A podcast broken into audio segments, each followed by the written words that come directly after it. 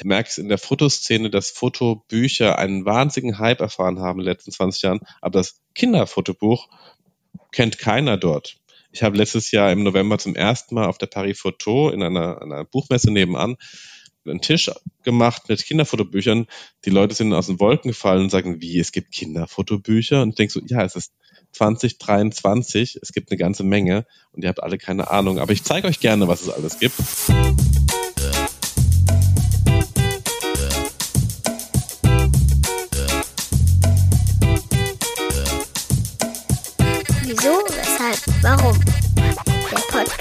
Über Kindermedien.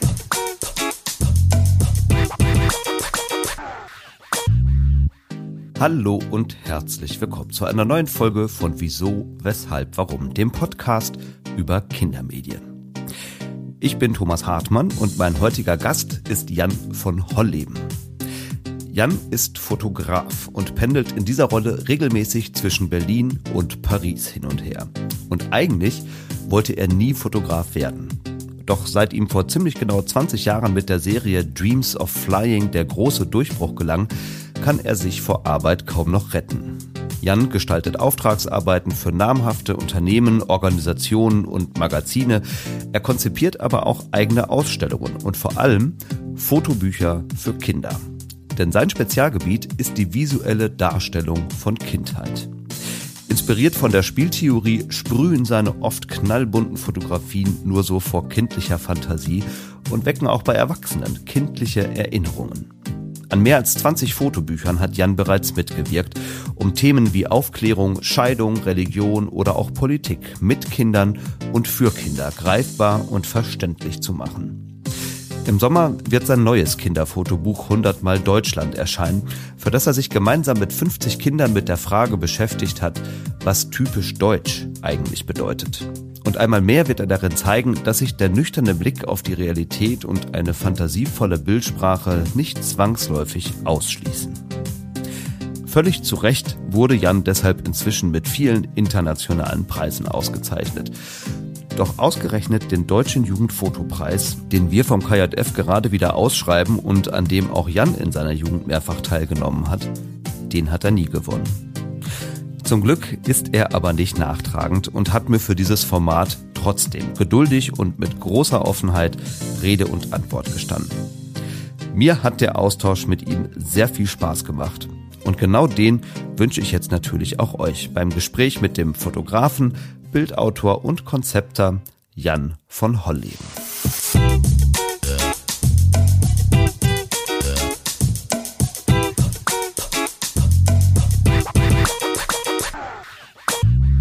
Jan, ich freue mich sehr, dass du dabei bist heute bei Wieso, Weshalb, Warum. Hallo.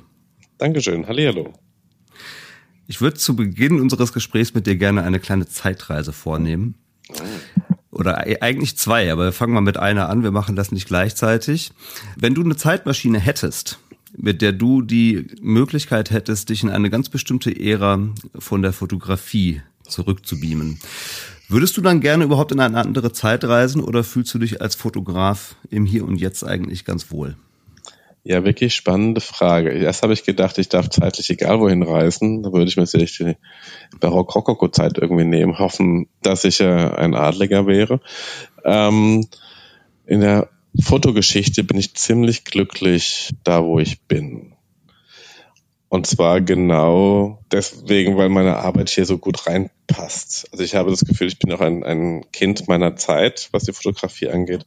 Mhm. Und ähm, es war nie spannend damit, so, hm, ich, ich nenne es immer analoge Bildideen zu spielen, wie heute, wo alles so digital und kompliziert und künstliche Intelligenz gefördert passiert. Heißt also, du bist in dem Hier und Jetzt tatsächlich ganz zufrieden. Auf jeden Fall. Dann ähm, bleiben wir trotzdem noch mal kurz bei den Zeitreisen. Menschen, die diesen Podcast schon häufiger gehört haben, die wissen, dass ich immer ganz gerne einsteige, auch mit einer Zeitreise in die eigene Medienbiografie meiner Gäste. Mhm. Heißt also, ich würde mich gerne mit dir mal ein bisschen darüber austauschen, welche Medienerfahrungen du selbst eigentlich in deiner Kindheit oder auch Jugend so gemacht hast. Und deswegen auch an dich mal die Frage, gibt es so, sagen wir mal, besonders prägende Medienmomente oder vielleicht auch so sehr frühe ästhetische Erfahrungen, von denen du sagen würdest, die haben dich irgendwie besonders geprägt oder sind dir nachhaltig in Erinnerung geblieben? Ähm, ich muss dazu sagen, mein Vater ist ja Kameramann gewesen und ich war einfach immer sehr, sehr viel im Fernsehen, also im Funk sozusagen unterwegs. Das fand ich schon sehr interessant, hat mich wirklich auch sehr begeistert, äh, dort auch hinter die Kulissen zu sehen und zu gucken, wie funktionieren diese ganzen Tricks, diese Hollywood-Filme der 80er, 90er Jahre sind natürlich wichtige Momente gewesen mit viel Special Effects. Star Wars war für mich damals noch zu früh und eigentlich auch verboten für mein junges Alter. Habe es dann mit zwölf irgendwann gesehen und war natürlich begeistert. Diese ganzen Special Effects, die damals noch ja auch sehr handgemacht waren. Und ich glaube, das waren schon für mich die interessantesten Aspekte in der Medienwelt, wie im Film speziell einfach auch so schön getrickst werden konnte, um absurde Situationen, um fantastische Welten aufzubauen. Das ist interessant, weil du bist jetzt direkt schon so auf der Ebene des Filmemachens in dem äh, Fall jetzt, also wenn wir über Film sprechen. Aber gerade als Kind guckt man ja vielleicht erstmal noch gar nicht so sehr darauf, wie wird das eigentlich gemacht und wie wird da gearbeitet, sondern man schaut doch auch auf die Geschichten, oder? Was so erzählt wird. Also gab es da auch so vielleicht Figuren oder so MedienheldInnen, äh, die dich besonders begeistert haben oder so? Ähm, das ist schon alles eher in der Literatur zu finden. Natürlich, ne, nein, stimmt nicht. Ich habe schon sehr früh auch die Filme dann gesehen, sage ich mal, von den ganzen Astrid Lindgren-Verfilmungen, die ich sehr beeindruckend fand. Dort haben wir sicherlich die ganze Bandbreite mitbekommen und ich weiß noch, wie ich ganz früh Ronja Räubertochter gesehen habe und aber dann auch, und da muss ich ja widersprechen, bin ganz schnell in die Technik reingesprungen, weil bei Ronja Räubertochter wirklich auch wieder tolle Special Effects dabei waren, die sehr einfach gebaut waren. Und ich hatte, ich weiß gar nicht von wem, das Buch zum Film geschenkt bekommen, in dem dann wirklich auch so erklärt wurde, wie diese Miniaturburg gebaut wurde, wie irgendwie diese Hexen, also diese, diese Vögel, die ähm, fallen mir gerade nicht ein, wie sie jetzt hießen, aber wie sie eben so diese Frauengestalten bekommen haben. Also wirklich diese ganze Trickserei bei Ronja Räubertochter, an die erinnere ich mich noch sehr gut. Und das war eigentlich von da an immer das Spannendste für mich, wegen, eben wegen, auch wegen meinem Vater, der mhm. uns einfach immer den Blick hinter die Kulisse erlaubte und uns so beibrachte, wie man mit Bildern tricksen kann, wie man mit Filmen tricksen kann, wie man Geschichten erzählen kann, die unmöglich sind und eigentlich ganz einfache Tricks dafür gibt. Na gut, ist ja auch dann durch die berufliche Prägung äh, oder beziehungsweise durch die Prägung des Berufs seines Vaters, so müsste man sagen, ja auch recht naheliegend. Ne? Also der ist ja. damit immer dieses Tor offen gewesen, auch schon zu sehen und zu verstehen quasi, dass da eben doch auch viel getrickst wird, was man sonst möglicherweise als Kind ja auch gar nicht so mitbekommt. Ne? Ja, und man darf nicht vergessen, dass der Film ja ganz nah beim, bei der Fotografie liegt und mein Vater hat äh, Fotoingenieur studiert und dafür müsste er damals noch ganz viel Wissen aus der Dunkelkammer mitbringen. Und da gab es auch Doppelbelichtung, da gab es äh, Collagearbeiten, da gab es alle möglichen Dinge, die man so machte, um Bilder zu äh, retuschieren, eben in der Dunkelkammer noch. Und ähm, die hingen dann auch bei uns immer zu Hause im Flur und fand ich natürlich auch spannend, was er da alles gebaut hatte. Ich habe auch gelesen, dass du zwei äh, Fotobücher auch in deiner Kindheit sehr gerne gelesen oder dir angeschaut hast. Zeig mal ist das eine und mein Esel Benjamin. Ähm, ja. Kannst du zu den beiden Büchern ein bisschen was sagen? Ich kenne sie nämlich beide offen gestanden nicht. Ähm, es war jetzt sehr spannend, weil ich mich gerade auch wieder sehr damit auseinandersetze. Jetzt gerade, wo ich in Paris bin und in Frankreich, die diese Foto-Kinderbuchszene einfach wahnsinnig spannend ist und ich da versuche ein bisschen mitzumischen. Deswegen habe ich mich gerade, ich habe gerade Zeig mal Insel Benjamin vorige Woche eingepackt aus meinem Studio und habe sie hergebracht jetzt. Ah. Der Esel Benjamin ist einfach eine wunderschöne Geschichte, die in Süditalien spielt. Oder nee, die spielt in, auf einer griechischen Insel. Man weiß nicht genau, wo es ist, aber ich weiß mittlerweile, es ist auf einer griechischen Insel. Ich glaube, es ist Rhodos. Und der Fotograf hat seine Tochter genommen und hat eine Geschichte erzählt von diesem kleinen Mädchen, was den Esel Benjamin am Strand findet. Der ist alleine und ähm, sie nimmt sich ihm an und ja, befreundet sich, die machen den Alltag miteinander. Der Vater, genau, der Vater hat ihn äh, mit nach Hause gebracht dann, äh, weil er irgendwie in einer Klippe gefangen war. Und dann erleben die so ihre Abenteuer. Das ist eine, wirklich eine, das kommt den ganzen Astrid Lindgren-Geschichten sehr, sehr nah. Ähm, Zeig mal ist tatsächlich das absolute Gegenstück dazu. Zeig mal wurde von Will McBride fotografiert, der ein recht komplizierter Fotograf ist mit seiner Historie und äh, was er sonst noch so gemacht hat. Das war mir damals sehr egal. Das ist ein Aufklärungsbuch und es wird sehr direkt aufgeklärt. Es sind eigentlich sehr großformatige Bilder von vielen nackten Menschen. Es wird erzählt aus der Perspektive von zwei Kindern und die erzählen so, wie Sexualität funktioniert. Also was ist der Körper? Wie sehen verschiedene Körper aus? Und das Buch lag bei uns rum. Es waren die späten 70er, das war sehr passend.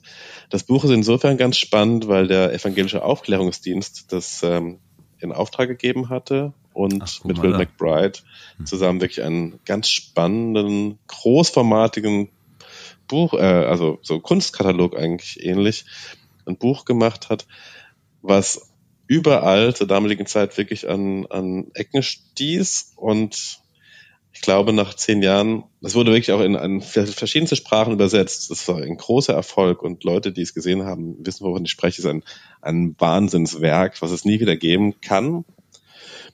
Und ich weiß, dass es bei mir wahnsinnig gut funktioniert hat. Ich habe es geliebt, ich habe es durchgeblättert. Meine Mutter hat es wahrscheinlich für mich und meinen Bruder irgendwie mal hingelegt, damit wir es finden. Und uns darüber einfach auch über den Körper austauschen und, und mal so lernen, wie sowas aussieht, weil die Besonderheit ist wirklich, dass alle Generationen in diesem Buch nackig auftauchen, ähm, man körperlich ist, es ist alles in einem weißen Studio, es ist so sehr abstrahiert, aber trotzdem sehr realistisch. Und es kommt zu verschiedensten emotionalen Situationen zwischen den Menschen. Es gibt auch eine Geburt, die dokumentiert wird. Und es wird auch die Liebe zwischen zwei Jugendlichen dann gezeigt. Also es ist so alles drin, ein Wahnsinnsbuch. Ja, ja, Hat mich sehr früh sehr beeindruckt. Und es geht eben auch, ging nur über die Fotografie, dass es so einen großen Effekt hatte. Und Will McBride, der es einfach sehr gut verstand, mit Menschen umzugehen. Und in irgendeiner Weise, wenn ich dich richtig verstehe, scheint es ja auch dich heute noch in deiner Arbeit zu interessieren, wenn du sagst, du hast sie dir gerade eingepackt und wieder mitgenommen. Ähm, Gibt es da irgendwie eine Verbindung auch zu deiner heutigen Arbeit, würdest du das so sagen? Ist ganz spannend, dass du es nochmal erwähnt hast jetzt. Ich hatte damals, als ich mein erstes Buch für Tienemann Esslinger fotografiert habe, also es geht ein bisschen in die Vorgeschichte. Ich hatte die Anfrage bekommen, ob ich für den Tienemann Esslinger Verlag, den Unterverlag Gabriel, eine Bibel illustrieren würde. Und also jetzt Gabriel Verlag ist ein philosophischer, religiöser Verlag innerhalb mhm. des Tienemann mhm. Verlages. Und dann dachte ich so, nee, das kann ich mit meinem besten Gewissen nicht vereinbaren. Ich könnte gerne was anderes machen. Und dann habe ich sozusagen eine Carte Blanche bekommen und und Katharina Ebinger, die, die Programmleitung damals, meinte so, komm, such dir einfach wirklich, was ist dein Lieblingsthema? Und dann erinnerte ich mich, dass ich das, was ich von Zeig mal mitbekommen habe, gerne in die Jetztzeit zurückbringen möchte und wollte dringendst ein modernes Aufklärungsbuch machen mit Fotografie. Jetzt ist das Spannende, dass in meinem Aufklärungsbuch keinerlei Nacktheit auftaucht. Es gibt keinerlei Körperteile, die man so abbildet. Ich habe das Gegenstück zu Will McBride gemacht, aber es war ein ganz wichtiger Pate. Und um das jetzt nochmal zehn Jahre weiter zu spinnen, weil das Pubertätsbuch ist jetzt auch schon wieder ja, elf Jahre her, jetzt setze ich mich mit der Geschichte der Fotokinderbücher auseinander und merke, dass sehr wenige Menschen, speziell hier in Frankreich, dieses Buch kennen. Ich glaube, es ist nicht mal auf Französisch wirklich herausgegeben worden. Deswegen wollte ich das hier dem einen oder anderen Historiker nochmal mitbringen und zeigen. Weil es ist wirklich ein, ein ganz seltenes Werk geworden. Es wird mit sehr viel Geld gehandelt um diese, diese Auflagen, also eine Ausgabe mhm. zu bekommen. Es gibt ein Folgebuch noch für Jugendliche über die Teenagerjahre, aber das ist längst nicht so genial wie das erste mhm. Meisterwerk. Mhm. Zeig mal. Sehr spannend. Ich würde gerne nochmal, bevor wir dann natürlich auch nochmal gleich weiter darüber sprechen, was du denn heute fotografisch alles so machst, nochmal ein bisschen genauer gucken, wie dich dein Weg da eigentlich hingeführt hat oder welche Etappen du da so genommen hast. Weil interessant ist ja bei dir schon auch, dass du trotz eines ja durchaus frühen Interesses am Thema Fotografie, du hast ja auch als Jugendlicher selber schon durchaus viel fotografiert und mhm. fotografisch experimentiert und so, hast du dich ja doch erstmal für ein pädagogisches Studium entschieden. Du hast Sonderpädagogik in Freiburg damals studiert, bevor du dann erst später zum Sorry Institute of Art and Design nach England gewechselt bist. Und da hast du dann auch nicht direkt Fotografie studiert, sondern eher so einen theorielastigen Studiengang, nämlich Theorie und Geschichte der Fotografie. Genau. Äh, wie kam es denn zu diesem Sinneswandel? Also erst die Pädagogik und dann die Fotografie und dann auch noch so ein theoriebasiertes Studium und gar nicht so sehr in die Praxis. Ja, ich wollte vom Traum her, eine gute Freundin hätte immer gesagt, Jan, du wolltest schon immer Fotograf werden. Für mich war klar, dass wenn ich Fotograf werden würde, dann würde das sehr viel Arbeit bedeuten im Sinne von Karriereaufbau. Mhm. Und ich glaube, mir war schon damals bewusst, wenn ich die Fotografie machen möchte, die mir vorschwand, dann muss ich sehr erfolgreich sein, um davon leben zu können. Als Künstler verstand ich mich gar nicht. Ich wollte wirklich kommerziell erfolgreicher Fotograf werden, der vielleicht Mode macht, der Bildbände bestückt. Insofern habe ich mich dann ganz bewusst für einen nachhaltigeren Job entschieden und bin mehr oder weniger meiner Mutter in ihrer Arbeit gefolgt ich konnte schon immer sehr gut mit Kindern, habe schon immer Babysittern gemacht und ich war auch immer sehr interessiert an der Pädagogik. Deswegen war die Sonderpädagogik für mich besonders interessant und mhm. habe dort auch einen Platz bekommen in Freiburg an der PH. Ich möchte nicht sagen, dass die PH damals doof war, aber ich habe als Erstsemester irgendwie fand ich das sehr langweilig strukturiert und ich habe mich wirklich gefragt, was mache ich in dieser Uni, weil dieses erste Semester war wirklich sehr anstrengend, also einfach sehr langweilig strukturiert. Mhm. Ich wollte direkt in die Vollen gehen und wollte direkt Pädagogik lernen. Und ähm, habe dann nebenher noch ein bisschen fotografiert und als Assistent gearbeitet in der Fotografie bei einem Industriefotografen. Und nach ein, zwei Jahren war für mich klar, dass ich es jetzt nochmal probiere. Eine Freundin von mir ist nach England zu der Zeit, um sich auf Kunstschulen vorzustellen für Kunststudiengänge. Und sie fragte mich, ob ich denn einfach mitkommen möchte. Ich hatte auch einen Campingwagen und ähm, wir konnten einfach zu zweit dann rüberfahren, haben uns zwei schöne Wochen in England gemacht. Und ich habe einfach mein Portfolio mitgenommen, meine Porträts, die ich von meinen Freunden damals alle schon gemacht hatte, in Schwarz-Weiß und eben im Fotolabor entwickelt. Und wollte mal gucken, ob ich da vielleicht irgendwo mit ankomme. Also habe einfach nur die Chance genutzt und bin mit auf die Schulen, wo meine Freundin eben auch hinging, um sich vorzustellen. Habe, glaube ich, noch ein, zwei andere dazu dann gefunden. Und so haben wir für zwei Wochen eine Tour durch Südengland gemacht und ich habe ziemlich tolles Feedback bekommen von den Interviews. Also Interviews sind immer so Bewerbungsgespräche. Und habe dann am Ende der Reise auch drei Angebote bekommen, dass ich direkt auf den Schulen anfangen hm. könnte mit, mit verschiedenen äh, Ausrichtungen. Und das Gespräch am Surrey Institute war tatsächlich das Spannendste, weil es eben darum ging, auszuloten, was kann die Fotografie und was kann sie gar nicht und woher kommt das? Was bedeutet das, wenn man ein Foto macht? Wie kann man ein Foto einordnen, historisch, aber auch inhaltlich? Was hat Fotografie für eine Macht? Was, was kann es? Mhm. Und das fand ich wirklich faszinierend und das war tatsächlich auch der Grund, wo ich dachte, ja, Fotograf möchte ich nicht werden, ich möchte aber mit Fotografie arbeiten. Das war für mich so ein Paradigmenwechsel. Und merkte, dass ich gerne Kurator wäre oder Agent oder Bildredakteur. Äh, auf jeden Fall mit dem mit der Materie Fotografie zu arbeiten. Ja. Dass ich dann später Fotograf geworden bin, war nochmal ein anderer Zufall. Aber meine Idee war, und da bin ich jetzt heute wieder im letzten halben Dreivierteljahr schon wieder viel näher an meiner Originalvision, dass ich wieder wirklich mit anderen Fotografen zusammen arbeiten möchte, um deren Fotografie oder um, um Visionen in der Fotografie voranzubringen. Mhm. Und du hattest aber ja in deinem Studium trotzdem auch schon, ich will nicht sagen, dass da das Pädagogische auch so, so mitschwang, aber auf jeden Fall die Perspektive von Kindern war ja doch auch eine, die dich da sehr beschäftigt hat, offenbar. Du hast eine Diplomarbeit geschrieben zur historischen Bedeutung und Repräsentation von Kindern in der Fotografie. Mhm. Ich weiß nicht, ob das der richtige Rahmen ist, um mal so eine Kurzzusammenfassung dieser Diplomarbeit zu geben, aber es würde mich natürlich doch interessieren, welche Bedeutung haben oder hatten Kinder denn tatsächlich in der Fotografie? Kannst du ein bisschen was dazu erzählen? Weil ich finde das thematisch echt spannend. Ja, ich merkte dann, ähm, ich habe während meinem Studium immer so ein bisschen zum Entspannen mit, mit meinen Nachbarskindern Fotografie gespielt, wenn ich dann zu Hause war bei meinen Eltern. Mhm. Und fand es insofern interessant, dass ich dann in der nachher in der Diskussion, ich habe dann die ein oder anderen Bilder mit in meinen, in meinen Studienkreis genommen, dass die Diskussion auch immer darum ging, was für einen Anteil haben denn die Kinder an ihrer Repräsentation? Also ja. an, an, was ist das Kindliche oder Kindische dran in der Fotografie und wie viel habe ich eigentlich als Fotograf vorbestimmt oder manipuliert?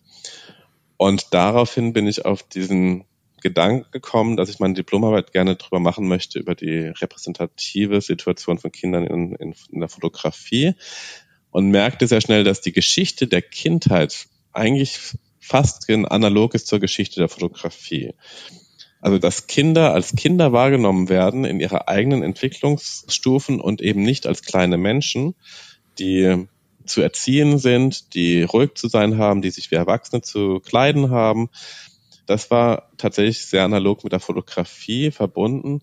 Und da wollte ich herausfinden, inwiefern die Fotografie tatsächlich da mitspielte und hat dann doch auch, also dadurch, dass die Fotografie eben auch eine große Strahlkraft in dieser Zeit damals hatte, vor jetzt mittlerweile 170, 175 Jahren, hat die Fotografie tatsächlich einen, einen großen Anteil daran gehabt. Und da geht es dann speziell um Dinge wie, was projiziere ich als Fotograf auf diese Kinder drauf, wenn ich sie so oder so ablichte. Ähm, es gibt eigentlich in der Geschichte der Fotografie kaum bis in die 90er eine Situation, wo man sagen würde, die Kinder haben Anteil an den Inhalten der Fotografie gehabt. Mhm. Also an dem, was die Fotografie nachher ausstrahlen oder erzählen kann. Es wurde wahnsinnig viel romantisiert in der Geschichte der Fotografie zu den Kindern. Sie wurden irgendwie als unschuldig dargestellt, als kleine Engelchen. Da gibt es natürlich auch ganz viele wunderbare Geschichten, die dann daraus kommen. Also dann, da verbindet sich eben mit der Romantik auch in der Literatur. Und man spielte eben grundsätzlich immer mit dem Gedanken, was man so alles auf Kinder projizieren kann, wie auch dieser, dieses rohe Kind, was irgendwie eher wie ein Wilder ist und gezähmt werden muss und ähm, dass die Gesellschaft das schon tut. Und die, also die Fotografie hat da wirklich einiges mitgemacht. Und in den 90ern gab es dann da auch einen Gedankenwechsel, dass man zum ersten Mal Kindern, was natürlich das Medium auch dann erleichterte, eben auch einfache Kameras in die Hände gab, um zu gucken, was würden Kinder eigentlich fotografieren? Ja, Wie ja. sehen Kinder die Welt? Und besonders in, in Ländern, die für uns natürlich eher exotisch klingen, gab es dann ganz viele so Sozialprojekte, in denen man Kindern Schnappschusskameras in die Hand drückte und sagte, hier, geh mal in deinen Slum und fotografier uns mal deine Welt. Oder geh mal hier in dein Bergdorf und fotografier uns deine Welt. Da kommen natürlich die wildesten Geschichten draus und natürlich ist die Frage immer, was für eine Relevanz hat das, aber man merkt es sehr schnell, dass die Kinder natürlich eine ganz andere Sicht auf die Welt haben, wie wir sie als Erwachsene auf sie projizieren. Hm. Und das ist so im Großen und Ganzen ganz kurz zusammengefasst die Diplomarbeit gewesen, die mich dann auch sehr beschäftigt hat und die eigentlich auch so sehr aus meiner Fotografie dann rauskam, weil ich ja von Anfang an mit Kindern immer sehr ebenbürtig fotografieren wollte und in vielen Teilen meiner Fotografie das immer noch so tue. Ja, in der Tat. Lass uns da jetzt auch mal ruhig ein bisschen näher reingehen, wie du das heute so tust. Ich meine, spannend ist schon noch, das müsste man vielleicht zumindest mal kurz erwähnen, dass du dann ja trotzdem auch erstmal nicht direkt als Fotograf gearbeitet hast. Das hast du eben ja. schon angedeutet, sondern ja schon erstmal noch als Bildredakteur, Art Director. Du hast verschiedene Fotokollektive auch mitgegründet und dich erstmal eigentlich relativ wenig um deine eigene Karriere gekümmert, wenn ich das so sagen darf. Ja. Ähm, und dann gab's aber äh, irgendwann diese Serie Dreams of Flying, die du gemacht hast, mit der du ähm, ja schon auch sehr bekannt geworden bist, kann man sagen. Liegt jetzt fast 20 Jahre zurück, hattest du mir schon im Vorgespräch genau, erzählt. Exakt ne? 20 Jahre, dass wir das Gefühl hatten, da kommt eine Serie. ja. ja. Vielleicht mal vorab gefragt, ärgert es dich manchmal, dass du irgendwie immer wieder jetzt in 20 Jahren auf dieses Projekt angesprochen wirst und vielleicht so ein bisschen auch darauf reduziert wirst oder ist es okay, wenn wir auch noch darüber sprechen? Mittlerweile habe ich meinen Frieden damit gefunden. Es gab Zeiten in meiner Karriere, wo ich hoffte, dass man doch auch mal meine neueren Ideen oder Gedankenkonzepte mehr wertschätzt. Aber ich finde es gut. Ich meine, ich möchte auch immer auf ein Konzert von einem bestimmten Künstler und Sänger gehen und möchte doch sein, sein One-Hit-Wonder, One-Hit-Wonder ist es nicht, aber also die bekannten Lieder gespielt bekommen und ähm, kann das gut verstehen, warum das so ist. Und na, ich finde das mittlerweile gut und ich habe mich auch in den letzten paar Jahren nochmal mehr wieder um, um diese Idee gedreht, und merke auch immer wieder, dass ich dort immer noch nicht am Ende bin mit den Dingen, die man da noch alles machen kann und finden kann. Insofern komme ich immer wieder auch gerne zu dieser Legetechnik zurück auf den Boden und finde da immer wieder neue Aspekte, die ich noch ausloten möchte und könnte. Also es gibt so beides. Mittlerweile bin ich ein bisschen weg von dem jedes Mal was Neues. Ich hatte immer einen sehr hohen Anspruch an meine Auftragsarbeiten, gerade mit Redaktionen oder mit Büchern, wieder was Neues zu erfinden, nochmal was Besseres zu machen. Und das hat mich ganz schön geschlaucht irgendwann, weil ich einfach nicht jeden Tag das Rad neu erfinden konnte und wollte. Und äh, war dann immer ganz froh, wenn man sagt, ach komm, mach's doch auf dem Boden. Und ich so, ja klar, super, weil da weiß ich genau, wie es geht. Ich kann dir genau jede Bildidee auf dem Boden darstellen und kann dir ein schönes kreatives Bild, irgendwas Spannendes, eine, eine Abenteuergeschichte, kann ich dir erzählen auf dem Boden. Ich glaube, ich habe es mittlerweile so internalisiert, dass das eines meiner Vokabulare ist, mit denen ich gerne meine Geschichten erzähle. Ja, ja, wir müssen jetzt auch gar nicht zu tief in diese Serie einsteigen, aber vielleicht, weil eben doch sehr viele Bilder in diesem Stil ja auch entstanden sind und viele Menschen, die kennen viele, aber vielleicht auch nicht, die jetzt diesen Podcast hören, seid doch so lieb und tun uns einmal den Gefallen und schilder vielleicht mal so ganz grob die grundsätzliche gestalterische Idee, die dahinter steckt. Ja. Du hast es jetzt gerade schon so ein paar Mal angedeutet, aber das ist eigentlich recht einfach. Das äh, heißt nämlich, ich nehme den Boden, egal welcher es ist, ob das jetzt ein Waldboden, eine Straße oder auch irgendwie ja eine Terrasse oder ein, ein Rasenstück ist, nehme ich als Bühne und zwar aber in der zweiten Dimension, also nur in der, in der XY-Achse, wenn man das mal mathematisch ausdrücken möchte. Und ich kann diesen Boden dann so benutzen, wie der Maler eigentlich auch so seine Leinwand benutzt. Ich kann bestimmte Objekte oder auch eben speziell auch Kinder dann in dieses, in dieses Stück, Rasenstück oder auf diesen Bereich legen und kann sie auch in einer Art und Weise hinlegen, dass es so aussieht nachher, als ob Kinder schweben, fliegen, klettern würden. Und das ist eben dieser Perspektivwechsel, der dann stattfindet, dass über die genaue Platzierung von Menschen, Kindern und Objekten wirklich dann Bilder entstehen, die in unserem Kopf immer wieder hin und her springen zwischen der Vision und der Realität. Also ich sehe etwas, ein Kind liegt auf dem Boden, um drumherum irgendwelche Bälle und ich erkenne aber, dass es eigentlich zwei Astronauten sind, die durch ein Weltall fliegen und ähm, gerade sich freuen, dass sie einen neuen Planeten gefunden haben. Also das ist, finde ich immer, das finde ich immer noch das Spannende und deswegen mag ich es auch immer wieder noch diese Bilder mir anzugucken, weil dieser Trick so super funktioniert, mhm. zwischen Realität und Vision hin und her zu klicken in meinem eigenen Kopf. Der Betrachter kann immer selber entscheiden, welche Ebene er sehen möchte. Und natürlich wollen wir alle immer nur die Visionsebene sehen und die Realität nehmen wir gerne mit, weil das wollen wir für die Authentizität der Situation. Es ist tatsächlich, es ist ein Dokument, es ist, es hat stattgefunden vor der Kamera, dieses Bild, aber die Geschichte, die wir erzählen, hat nichts mit diesem Dokument zu tun. Ja, das ist interessant, dass du das gerade so schilderst, weil das war tatsächlich auch so genau mein Kerngedanke, wenn ich mir diese Bilder so angucke, dass die schon immer so ein bisschen so wirken, als wenn sie ganz gezielt eine Distanz zur Realität herstellen, obwohl man ja schon ganz klar sieht, wie es hergestellt ist. Das verschleiert das Bild ja im Grunde genommen auch gar nicht. Aber es ist dann wie so eine gezielte Flucht in das Fantasievolle, so ein bisschen. Ja. Ähm, ist das was, wo du sagen würdest, das kennzeichnet deine fotografische Arbeit auch so ganz grundsätzlich? Also, wenn man das jetzt mal in, in Vergleich stellt zur klassischen Reportagefotografie beispielsweise oder so, ja, die hätte da an der Stelle ja einen ganz anderen Anspruch. Also ist das das, was für dich den Reiz der Fotografie auch ausmacht, so die Flucht in dieses Fantasievolle? Auf jeden Fall. Also ich meine, die Fotografie als Dokument zu bezeichnen, ist sowieso hoch diskutiert. Mhm. Ich finde die Fotografie als Ausdrucksmittel zu benutzen viel, viel spannender, also im künstlerischen. Ähm, besonders heute, wo wir so und sowieso fragen müssen, was ist noch echt in der Fotografie? Gibt ja. es das überhaupt? Und ähm, die Fotografie kann so viel mehr als einfach nur darstellen, was passiert ist. Natürlich ist es immer ein Aspekt und wenn man davon ausgeht, dass die Bilder nicht nachher digital manipuliert sind, dann hat es natürlich einen besonders hohen Reiz, etwas Echtes zu sehen. Und mit diesem, was vor der Kamera passiert, dann äh, eine Geschichte zu erzählen, die einen visuell auch noch weiterbringt, weil man merkt, das, was ich sehe, ist nicht das, was ich erkenne, dann äh, ist es mein Lieblingsbereich in der Fotografie. Ja, ja, also ich habe eigentlich schon immer, auch wenn ich andere Techniken mir überlegt habe, ob ich jetzt äh, ganz perspektivisch und scharf über eine ganz weite Entfernung ähm, fotografiere und ganz viele Dinge perspektivisch hintereinander staffel mhm. oder ob ich äh, Bilder umdrehe und sie so zum Leben erwecke. Es geht eigentlich immer darum, das, was ich sehe, zu verändern, um eine Geschichte zu erzählen. Jetzt finde ich ja total spannend dabei, ich hoffe, wenn ich das jetzt so nenne, dass diese Bilder häufig so einen kindlichen Stil haben, dass ich das so sagen darf, weil kindlich meine ich in dem Fall wirklich ausgesprochen positiv. Das ist ja manchmal so negativ konnotiert, ja, aber sie sind halt sehr, sehr bunt. Kinder tauchen ja auch sehr, sehr häufig darin auf. Also du fotografierst ja wirklich sehr oft auch eben dann mit Kindern. Und dieses Fantasievolle haben wir jetzt gerade schon drüber gesprochen, ist ja auch was, was man Kindern viel mehr als uns Erwachsenen zuschreibt.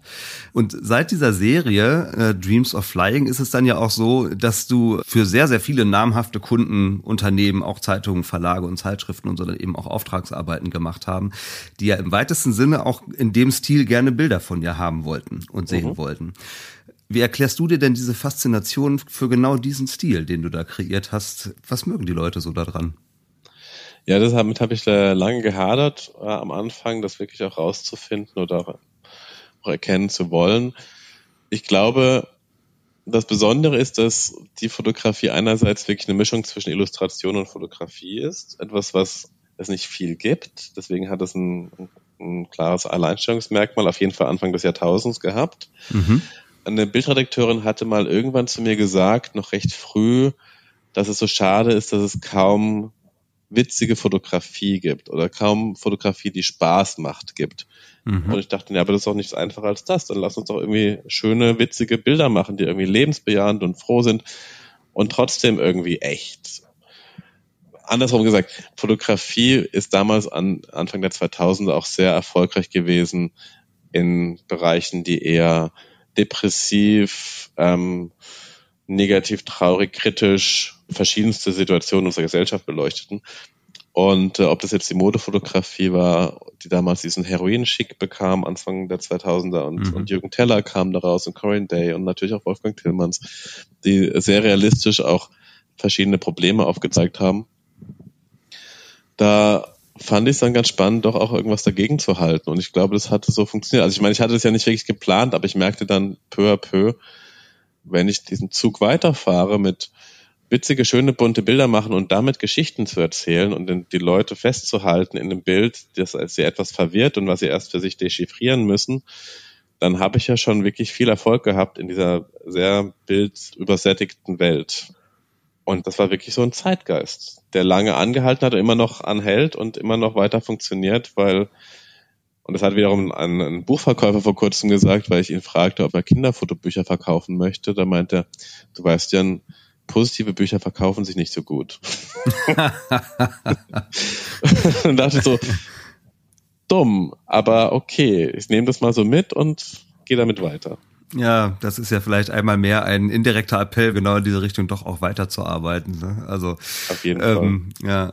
Wir können vielleicht mal noch, um das Spektrum ein bisschen weiter aufzumachen, auf eine deiner jüngeren Arbeiten noch mal schauen, in die Serie Sugar Wow, die du 22, mhm. glaube ich, gemacht hast. Ne? Genau.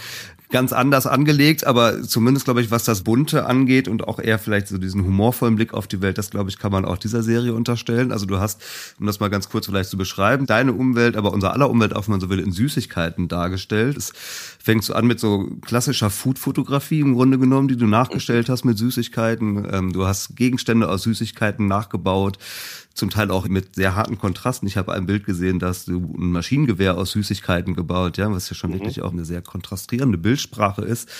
Es gibt ein Porträt von einem Jungen, habe ich gesehen, der trägt ein Hemd aus Gummibärchen, also wirklich sehr viele verschiedene Ideen. Das ist echt eine Wahnsinnsbildflut letztendlich und äh, ein ganzer Quell an Ideen, der da so entstanden ist.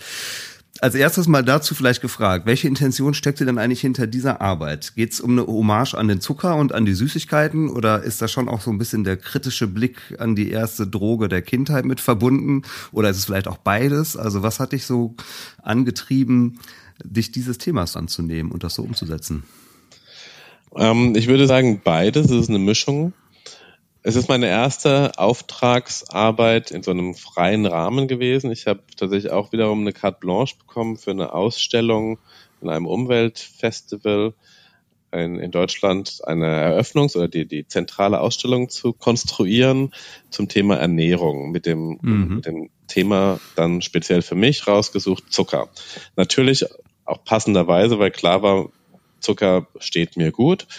Und ähm, ich selber bin ein, ein Das ist auch ein schöner Satz. Zucker steht mir gut. oh, dann kann ich mir mal merken. Zucker steht mir gut. Nee, die Kuratorin meinte natürlich, komm, äh, ich habe hier auch schon das perfekte Thema für dich. Ähm, Zucker, was gäbe es Besseres, als wenn du Süßigkeiten nimmst und dadurch mal mit kritisch auseinandersetzt. Und ich selber würde von mir behaupten, dass ich fast alle Süßigkeiten der Welt schon mal probiert habe, weil ich ähm, auf jeden Fall das, was industriell hergestellt wird. Und äh, es ist immer das Erste für mich, wenn ich irgendwo auf Reisen bin, gehe ich in einen Supermarkt und gucke mir das Süßigkeitenregal an, um so ein bisschen, wenigstens von meiner Perspektive, ein Verständnis dafür zu entwickeln, wo ich hier gelandet bin. So was für Geschmäcker haben die, essen, haben die überhaupt Lakritze oder nicht? Oder essen die eigentlich nur so ähm, in Japan habe ich leider keine schönen Süßigkeiten gefunden. Ich habe irgendwie immer nur entweder viel zu quietschige oder dann alles auf Bohnenpaste basiert. Und das war nicht okay. so mein Ort. Aber lange Rede, kurzer Sinn. Das Thema fand ich schon immer faszinierend und mich jetzt auch mal damit kritisch auseinanderzusetzen, natürlich doppelt spannend. Die Kuratorin ähm, bat mich dann einfach mal loszulegen, ohne irgendwelche bestimmten Vorgaben. Und ich habe mir erstmal 20 Kilo Süßigkeiten im Supermarkt gekauft für kaum Geld. Das war der erste Schock. Mhm. Und dachte, jetzt habe ich hier irgendwie für 40 Euro irgendwie einen ganzen Einkaufsladen voll mit Süßigkeiten. Und das war tatsächlich auch der Beginn für mich, diese ganze Süßigkeiten, Philosophie, Zucker, Thematik auch wirklich mal anzugehen, weil ich dann merkte, es ist ja allein der Preis für die Süßigkeiten ist ja so gering, dass der eigentlich schon fast untragbar ist.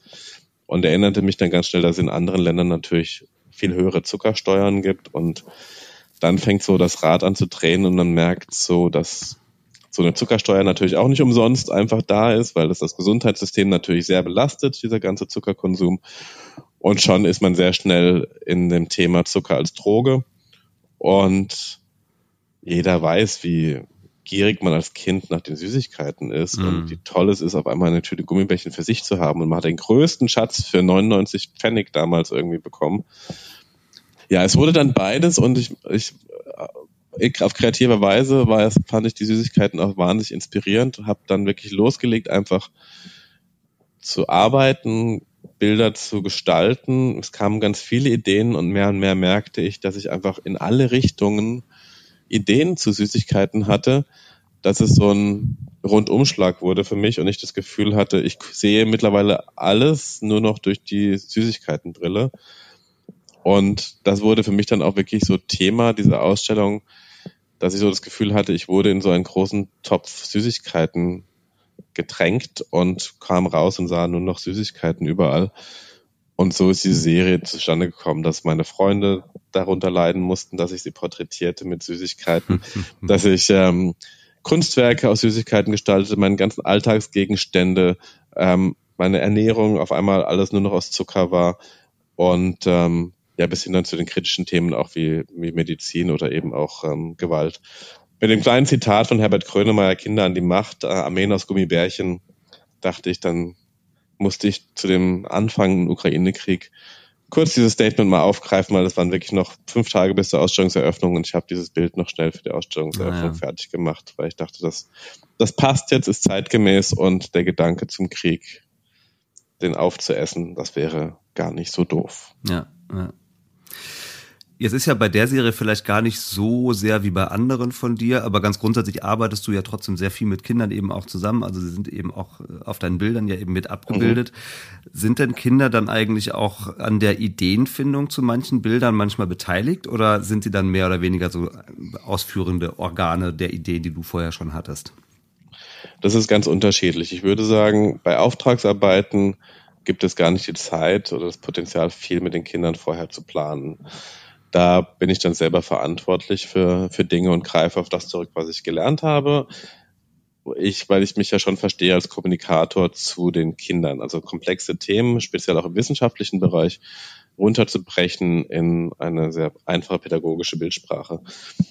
Und bei freien Arbeiten ist es aber etwas anderes. Also wenn ich wirklich für mich ein Projekt ganz frei entwickle, wie einige der Kinderbücher, da haben wir ganz oft viel, viel Vorlaufzeit und bauen wirklich auch die, die Entwicklung dann zusammen mit den Kindern ein. Und ähm, ich glaube, ein besonderes Buch für mich in der Hinsicht ist tatsächlich das Trennungsbuch, ähm, was ich mit Tienemann gemacht habe. Ähm, da geht es um Kinder, die davon betroffen sind, dass ihre Eltern sich getrennt haben.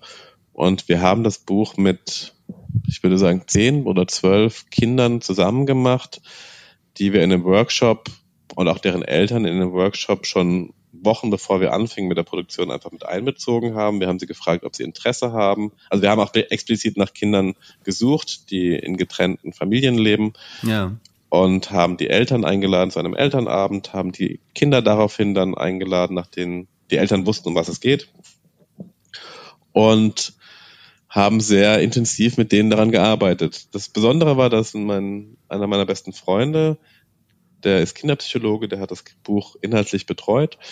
Der hat verschiedene Projekte oder Workshops sich ausgedacht, wie wir die Kinder in, mit ihrem Feedback mit einbauen können.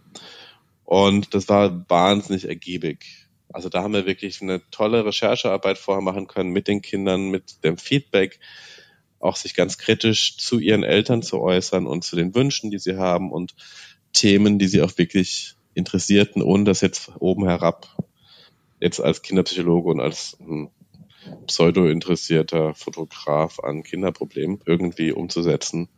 Und das ist, glaube ich, so die Creme de la Creme dieser Arbeit, auch weil es einfach eine sehr intensive Arbeit war und wir über Wochen hinweg uns immer wieder trafen, um neue Fotos zu machen. Das Wichtige war auch immer, dass die Kinder diese Bilder absegnen, auch so von ihrer Peer-to-Peer-Kommunikation, dass sie Bilder machen für gleichaltrige andere Kinder, die diese Probleme verstehen und auch schön finden sollen, also die, die Bilder auch attraktiv fanden sollten, haben wir tatsächlich, glaube ich, auch 20, 30 Prozent der Bilder in die Tonne geschmissen zum Schluss ja, und wieder neu fotografiert, weil sie einfach der Kritik der Kinder nicht standhielten.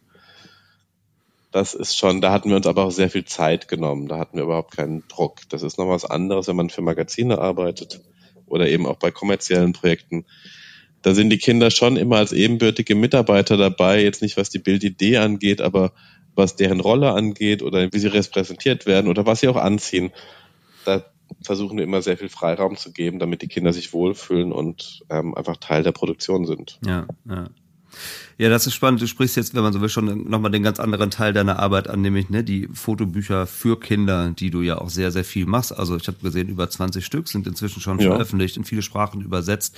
Und das sind eben meist zumindest Sachbücher eben für Kinder und mit Kindern. Ne? Das ist schon was, was deine Arbeit sehr besonders auszeichnet. Genau. Und ich hatte das im Vorgespräch ja auch schon mal erzählt. Du bist ja der erste Fotograf, den ich in diesem Podcast zu Gast habe, weil es nach meinem Kenntnisstand gar nicht so wahnsinnig viele Fotografen gibt, die auch wirklich fotografisch für Kinder arbeiten. Ja? Also das Fotografie in so pädagogischer Arbeit, wenn es dann darum geht, mit Kindern was fotografisch zu machen, viel zur Anwendung kommt. Das kenne ich und damit sind wahrscheinlich auch viele Menschen, die in der Medienpädagogik arbeiten, sehr vertraut. Aber das führst du ja noch mal einen Schritt weiter. Du arbeitest ja wirklich als professioneller Fotograf eben für und mit Kindern. Und ein Buch hast du gerade schon genannt. Das ist dieses Meine Eltern trennen sich und ich habe tausend Fragen, richtig? Über genau. das du gerade gesprochen hast. Ne? Genau, wo es eben ja um die Gefühle und Perspektiven von Kindern geht, die in ähm, Trennungsfamilien oder Patchwork-Familien leben, wie auch immer. Und das ist explizit auch ein, ein, ein Handbuch. Wir haben es wirklich immer als Handbuch für die mm. Kinder entwickelt, das hoffentlich die Eltern ihrem Kind in die Hand geben, um bestimmte komplizierte Situationen in der Trennung einfach auch zu meistern und zu merken, ja. dass, ja.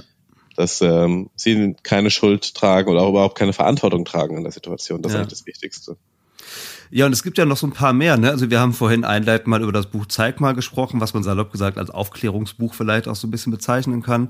Du hast gemacht das Buch Kriegen das eigentlich alle, die besten Antworten zum Erwachsenwerden, was man ja auch so ein Stück weit als Aufklärungsbuch vielleicht genau, bezeichnen genau, das war das, könnte. das war mein Pendant zu Zeig mal. Ja. Das war auch mein erstes großes äh, Sachbuch, was ich eben mit Tinemann Esslinger für den Gabriel Verlag dann gemacht habe und was für mich auch so die Basis meiner Buchkarriere dann war. Ja, und ich bin auch auf ein anderes gestoßen, das habe ich mir auch mal sehr intensiv zu Gemüte geführt, weil mich das nochmal ganz besonders interessiert hat, wie geht Politik? Mhm. Ähm, da trifft ja, wenn man so will, wirklich etwas trockene Realpolitik, könnte man sagen, auf deine fantasievolle Bildsprache. Und in dieser Kombination, also dann eben auch noch so erzählt, dass es für Kinder sehr greifbar und verständlich ist, ist es ja ein Buch wirklich mit hochpolitischem Anspruch. So, ja.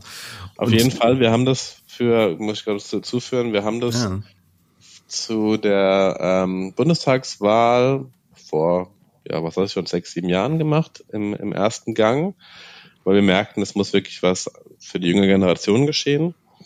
Und äh, das war auch eine Zeit, in der diese Diskussion über das äh, Wahlalter auf 16 senken und so weiter schon sehr aktuell war.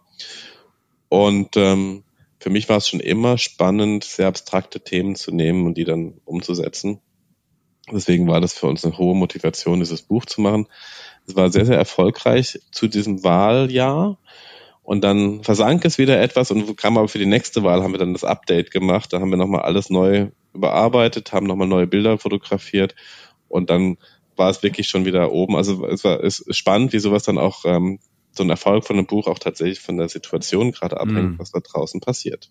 Klar, ja, das speziell bei dem Thema kann man sich das gut vorstellen, dass das alle vier Jahre quasi wieder Hochkonjunktur genau. hat. Ne? Alle vier ja. Jahre werden wieder ganz viele Tausend davon verkauft und dann erstmal drei Jahre nicht mehr. Aber wie ist denn das jetzt nicht nur auf dieses Buch bezogen, sondern vielleicht mal ganz grundsätzlich auf die Bücher, die du eben für Kinder mhm. machst? Haben Kinder deiner Erfahrung nach ein natürliches Interesse an dieser Art von künstlerischen Fotografie und du bedienst das mit deiner Arbeit? Oder ist es eher so, dass du das Gefühl hast, du musst dieses Interesse wecken und machst genau deshalb diese Arbeit? Ich glaube, das bedingt sich. Ich glaube, sobald Kinder erkennen, dass sie erstens erlaubt bekommen, Fotografie sich anzugucken, ist das schon ein großer Schritt in so eine Erwachsenenwelt. Das andere ist aber auch, dass sie merken, dass sie mit Fotografie recht kreativ umgehen können oder dass wir mit Fotografie recht kreativ umgehen können und dass sie eigentlich viele dieser Bilder auch selber machen können, weil sie mittlerweile mit einem Handy fotografieren, weil sie mittlerweile vielleicht sogar von, von ihren Eltern mal Zugriff auf die, die richtige Kamera bekommen, weil die Fotokamera einfach mehr auch in den Mittelpunkt der Familie gerutscht ist in den letzten 15 Jahren. Das stimmt, ja. Ich glaube, das bedingt sich gegenseitig. Ja. Ja, okay, das ist, eine, das ist eine klare Aussage auf jeden Fall, ja.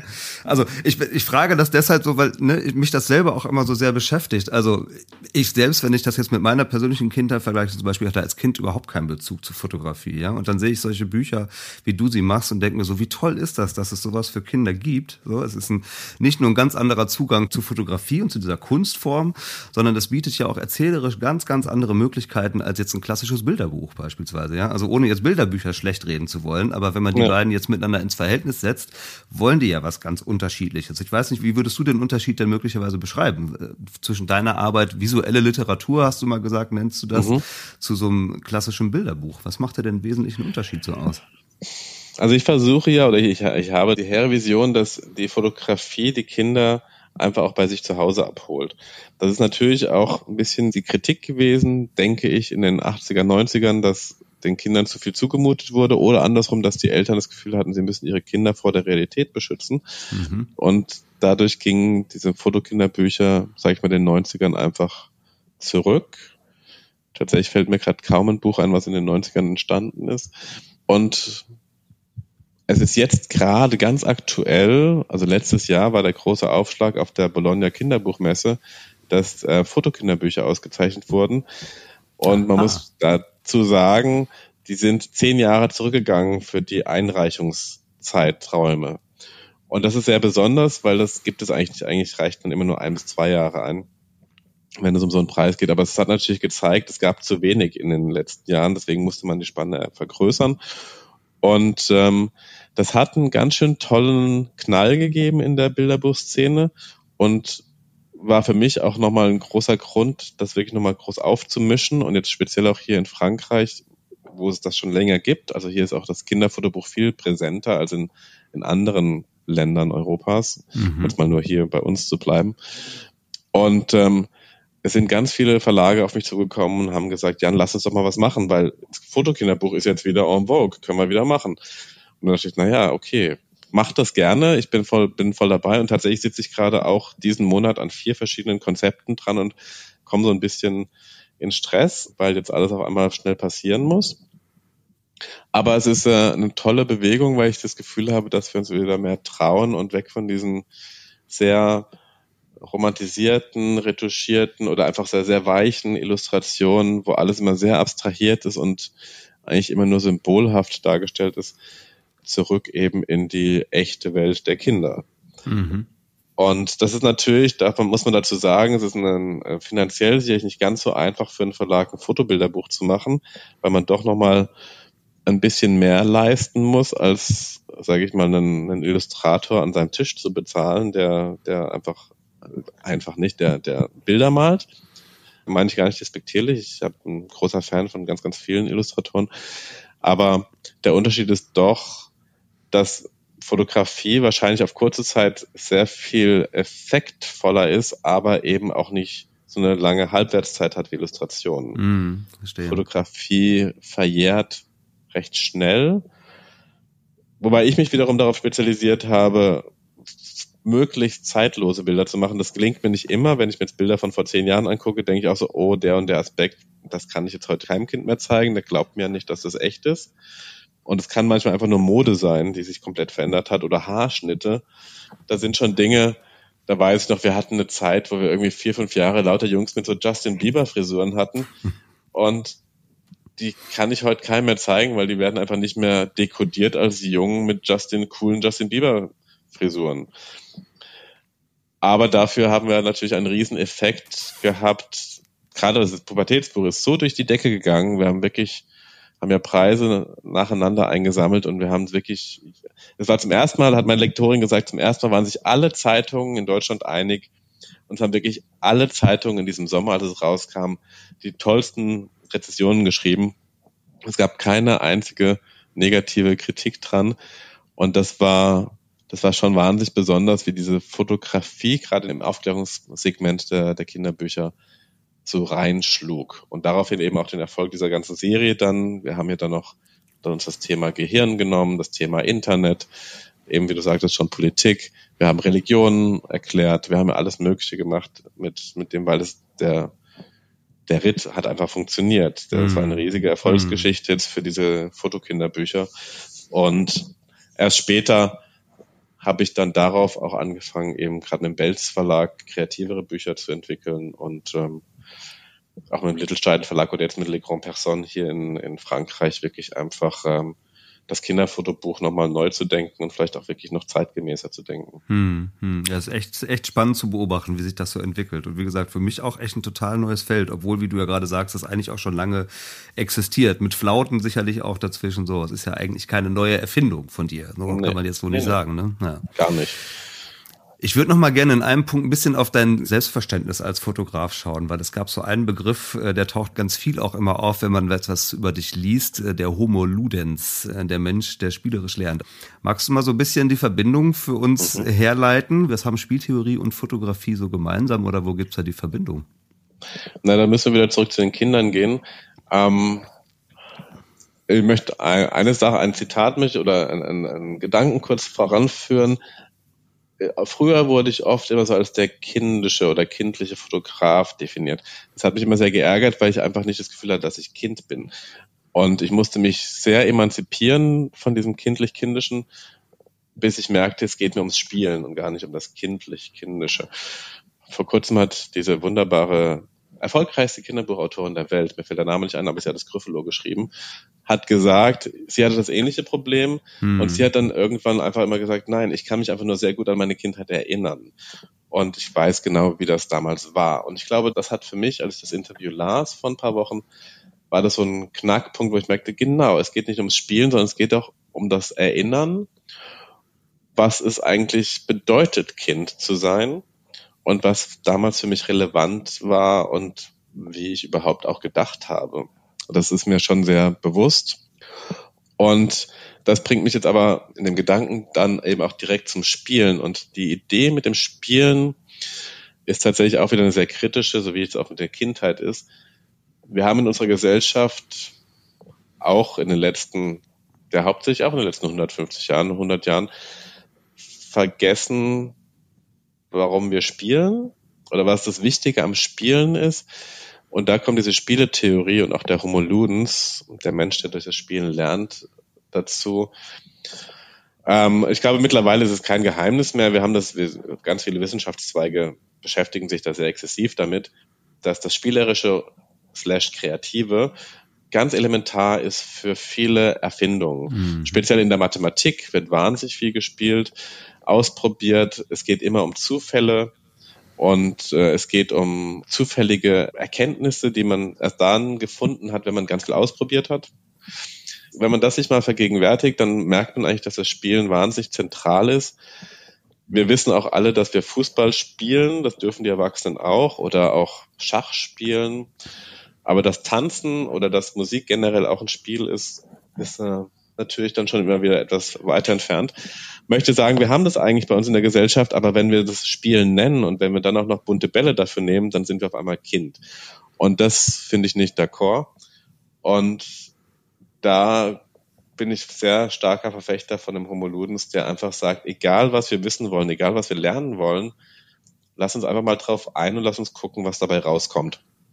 Und ganz konkret bedeutet das für mich, wenn ich einen Auftrag bekomme und der ist meist einfach sehr theoretisch und ähm, in meinem Bereich oft auch wissenschaftlich, dass ich gucken möchte, wie funktionieren diese Dinge? Also was, was mit was habe ich hier gerade zu tun? Geht es jetzt gerade um ähm, Photosynthese, die ich so ein bisschen grundsätzlich verstanden habe, wie sie funktioniert, aber wie kann ich das jemandem beibringen und fange an mit, mit kleinen Objekten zu spielen, um das visuell darzustellen und dann nachher eben auch in ein Foto zu bringen? Oder sind es andere Themen wie, ich muss gerade überlegen, wie Cyborgs, ähm, wie Tiere zu Cyborgs gemacht werden und militärisch aktiv eingesetzt werden, um Kriegsführung zu machen. Wie kann man das erklären? Wie funktionieren solche Cyborgs? Und da finde ich es immer ganz wichtig, irgendwo einen Ansatzpunkt zu finden, mit dem ich dann anfange zu spielen. Also wirklich Sachen ausprobiere, mir zu überlegen, mit was für Tieren möchte ich eigentlich jetzt arbeiten? Sind das jetzt äh, Stofftiere? Sind das echte Tiere? Sind das mhm. ausgestopfte Tiere? Ist es in einem Museumskontext oder nicht? Und das muss man einfach ausprobieren, bis ich es vor meinen Augen habe und erkenne, ja stimmt, so funktioniert's. Und da ist das Spielen für mich die absolute kreative Vehikel geworden, um zum Ziel zu kommen. Und zwar eigentlich jedes Mal. Auch diese Freiheiten zu haben. Und das darf man nicht vergessen, das Spiel die, eine der großen Stützen für das Spiel ist absolute Freiheit mhm. zu haben und das, die andere ist, sich Regeln zu bauen. Und die beiden Sachen sind für mich elementar in der Entwicklung einer kreativen Idee. Ist zu sagen, erstmal ist das Feld offen und ich muss mir immer mehr Regeln aufbauen, was wichtig ist, um nachher ein funktionierendes Spiel, Schrägstrich Foto vor meinen Augen zu haben, das genau das kommuniziert, was ich eigentlich erzählen möchte. Und so kommt das Spiel und dieser freie, freie Gedanke einfach sehr stark in die Produktion rein. Und da kommen auch die Kinder mit rein, die dann in der Situation des, des Spielens einfach auch wahnsinnig kompetent sind. Muss man nicht wirklich groß erklären. Wir wissen, dass sie einfach gute Spieler sind. Darf natürlich nicht vergessen, dass durch das, dass, dass diese Kinder schon immer nur durch Spielen lernen. Also die Absolut, Kinder werden erwachsen, weil sie tagtäglich mit allem spielen. Und ob das jetzt das Wasserglas ist und merken, wenn ich es umdrehe, rutscht das Wasser raus. Wenn ich es waagrecht halte, rutscht es nicht raus und keiner schreit und keiner ärgert sich. Oh, habe ich was gelernt. Ähm, dass man durch das Spielen einfach wahnsinnig die Welt begreifen kann und dass die Kinder eben auch für sich ihre Standpunkte klar machen können und sagen, komm, wir probieren das jetzt mal aus, wenn ich ein rotes T-Shirt trage. Oh, jetzt rutsche ich auf einmal in den Vordergrund, dann ziehe ich vielleicht doch lieber ein beiges T-Shirt an und oh, jetzt verschwinde ich. Oh, vielleicht finden wir doch ein blaues T-Shirt, jetzt bin ich so wie alle anderen Kinder im Bild ebenbürtig, mhm. zum Beispiel.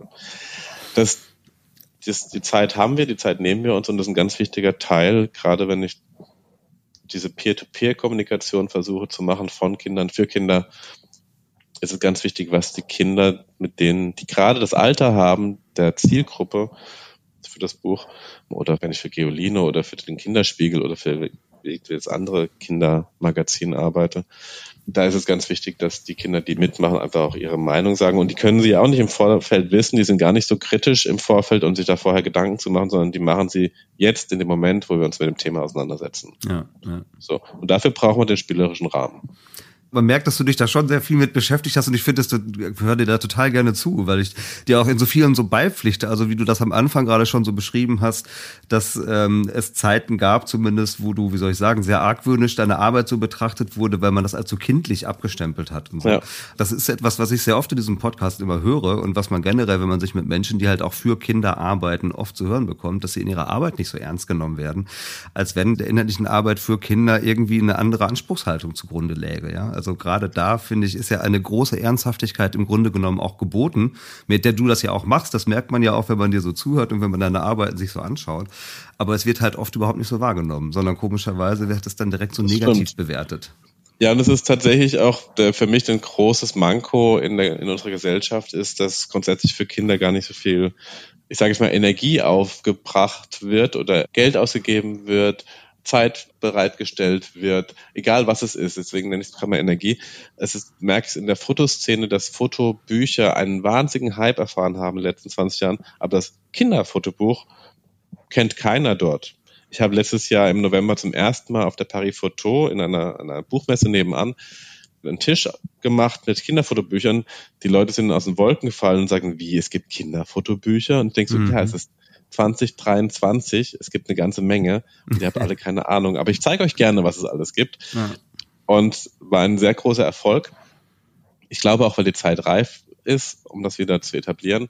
Aber was für eine krasse Ignoranz in den letzten 30, 40 Jahren dort einfach so gelebt wurde, dass nur die künstlerischen Fotobücher irgendwie ein Niveau haben, mit dem man sich auseinandersetzen könnte, ist natürlich grundsätzlich ein Problem von ganz, ganz vielen Dingen. Ich muss noch mal kurz dazu sagen, weil du das vorher erwähnt hattest. Ich habe viele erlebt, die sagen, ach ja, ein Kinderbuch kann ich gerne machen. Ist ja ganz einfach, ähm, wenn man so mit anderen Künstlern spricht oder mit anderen Fotografen spricht. Mhm ich finde das Kinderbuch so viel komplizierter und so viel aufwendiger als ein Buch, was ich für Erwachsene mache, weil ich viel schärfer und viel kritischer beäugt werde, finde ich, von Kindern, die mir viel schneller sagen, was sie nicht gut finden, wo der Erwachsene sich erstmal beeindrucken lässt von bestimmten Dingen. Gerade in der Fotografie kann man sich doch schon einiges erlauben, bevor man irgendwie Kritik geäußert bekommt, da sind die Kinder schon sehr, sehr schnell. Und das ist irgendwie, dieser Kindermund tut Wahrheit kund, das ist schon, finde ich, mein schlimmster Feind. Oder Freund, weiß man ja halt nie, ne? Ja, oder genau, Freund. Ja. Ich meine, ich, ich denke, dass ich das ganz gut kann, aber es ist tatsächlich so mein Endgegner immer zum Schluss, wenn ich mir die Bilder angucke und denke so, oh, ich glaube, das geht nicht durch, das zerreißen die mir. Die Kinder, die Leser inhaltlich dann. Ach, schön, sehr schön. Ich, mit, mit Blick auf die Uhr merke ich schon, wir sind schon eigentlich relativ weit fortgeschritten. Deswegen frage ich dich bei dem nächsten, was ich eigentlich mit dir vorhabe, erstmal vorab nochmal um deine Erlaubnis, ob es unsere Zeit zulässt. Ich hätte auch mit dir gerne ein kleines Spielchen vor. Das ist nicht wahnsinnig kompliziert, wird uns aber ein paar Minuten kosten. Und wo wir jetzt so viel über Spieltheorie und so sprechen, hättest du Bock, ein bisschen mit mir ein spielerisches Gespräch zu etablieren? Ich, ich, ich lehne mich mal nach vorne und mache mich sportlich bereit. Mach mal. Es ist gar nicht so wahnsinnig kompliziert. Du wirst das auch kennen. Ich habe ein paar Entweder-Oder-Fragen vorbereitet.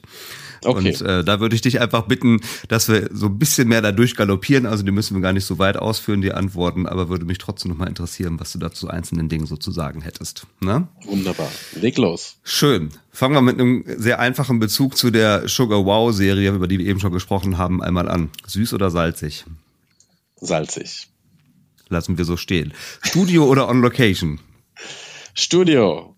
Da habe ich einfach viel mehr Kontrolle drüber. Es ist so, so genial. Man kann einfach viel mehr spielen. Aber es ist mittlerweile, um das kurz auszuführen, mhm. ähm, auch für mich die Krux geworden. Ich brauche wieder ein bisschen mehr Herausforderung und die habe ich natürlich auf Location. Aber um mich wohlzufühlen und genau das zu machen, was ich möchte, ohne irgendwelche Störfaktoren, immer Studio. Immer Studio, alles klar. Teamarbeit oder Einzelkämpfer? Absolute Teamarbeit. Das ist, das macht so viel Spaß, einfach im Diskurs mit anderen Dinge zu besprechen. Ich kann das für mich nicht so gut. Mhm. Porträt oder Packshot? Lieber der Packshot. Porträts sind so kompliziert. Ach wirklich, da bin ich jetzt überrascht. Ich meine, du fotografierst ja schon sehr, sehr viel, auch Menschen.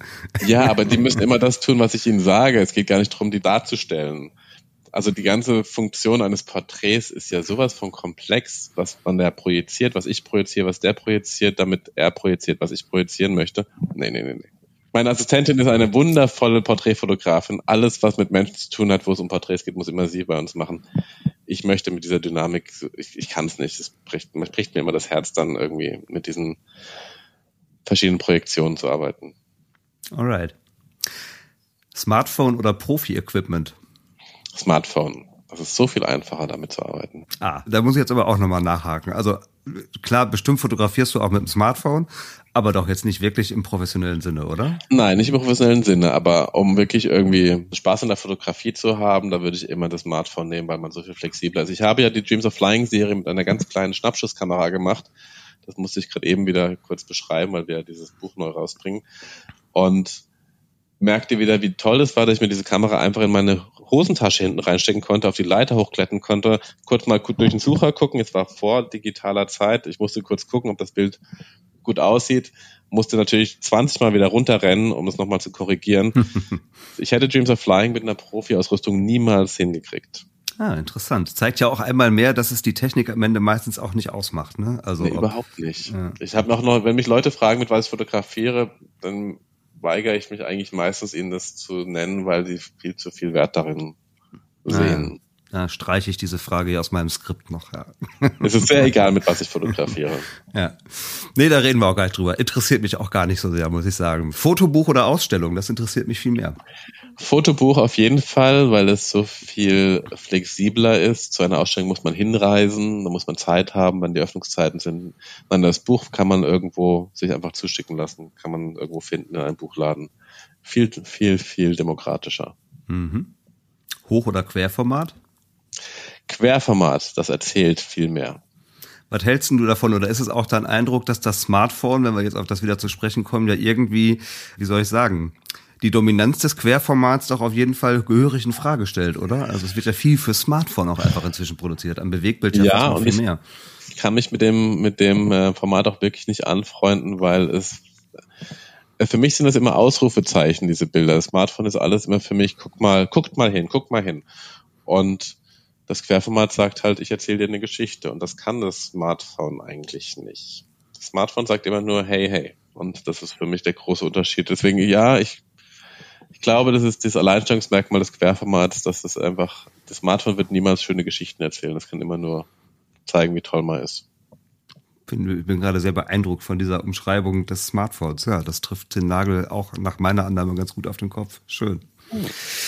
Ähm, was haben wir hier noch? Kunst oder Kommerz? Gute Frage. Ich kann mich tatsächlich gar nicht entscheiden, weil ich das Gefühl habe, dass im kommerziellen so viel mehr, so viel effektiver kommuniziert wird als in der Kunst. Die Kunst ist so elitär, ah, es ist so kompliziert. oh. Ich will mich nicht entscheiden. Okay, äh, einen Joker kriegst du, ist okay. Danke. Du hast es ja schon kommentiert, das reicht mir an dieser Stelle. analoge oder digitale Fotografie? Auf jeden Fall digitale Fotografie. Da habe ich äh, viel mehr Kontrolle drüber, wie das Bild funktioniert. Ich weiß, dass ich früher immer eine Woche oder zwei Wochen warten musste, bis die Bilder wieder zurück waren vom Film und ich dann schon fast wieder vergessen hatte, was wir eigentlich machen wollten. Als ich dann etwas älter war, bin ich natürlich zum Fachlabor gegangen und habe die Bilder dann innerhalb von zwei, drei Stunden gehabt. Aber wiederholen konnte man trotzdem nicht mehr viel. Mhm. Nee, nee, schon digital. Ich sage immer, ich denke analog und ich fotografiere digital. Ah, das ist interessant, weil ich mich, also in dem Kontext liegt die Frage ja auch irgendwie nah, ne, ob das eine jetzt echter ist als das andere oder so. Das wird ja dann doch auch immer wieder nochmal unter Ach, Leuten, die beides kennen, diskutiert. Also, es, also wenn man das, die Fotografie als Dokument sieht und da irgendwas mit Echtheit besprechen möchte, dann möchte ich nicht mehr Teil dieses Gesprächs sein, weil es ist, es ist so blödsinnig, die Fotografie als Abbild der Realität zu definieren. Mhm, ist schön. Äh, detaillierte Planung oder Hallo Zufall? Detaillierte Planung macht mir mehr Spaß, weil ich mich einfach viel länger mit einem Gedanken auseinandersetzen kann und den so weit perfektionieren kann, dass ich nachher dann aber auch in der Produktion ganz viel Spaß zulassen kann. Also so wirklich so auch ähm, ad hoc Veränderungen machen kann und dann für mich nochmal gucken kann, passt es wirklich auch in das Bild? Eben, es gibt viel Improvisationsspielraum aber ich musste vorher aber auch viel Zeit gehabt haben, um darüber Gedanken zu machen. Mhm. Dann habe ich hier noch eins, da haben wir eben schon ein bisschen drüber gesprochen, jetzt nochmal pointiert. Kind sein oder Kind bleiben? Oder keins von beiden müsste man möglicherweise ich finde, auch sagen. Ich finde eben keins von beiden, um, das, um den, den Gedanken zu Ende zu führen. Ich möchte mich an mein Kindsein immer wieder erinnern dürfen, wollen, können. Das Verständnis für das Kind behalten oder so. Aber ich möchte kein Kind sein, bitte nicht. Ich möchte auch kein Kind bleiben. Nö, nö, nö, nö. Ich bin mhm. ganz glücklich mit meinem Alter und bin einfach nur froh, dass ich eine Zielgruppe habe, an der ich, mit der ich mich sehr gut auseinandersetzen kann, an die ich mich sehr gut erinnere. Okay. Und dann habe ich noch einen letzten hier. Mal gucken, ob das irgendwelche Erinnerungen bei dir weckt. Katalysator für die Perspektive von Kindern oder Daniel Düsentrieb für spielerische fotografische Annäherungen?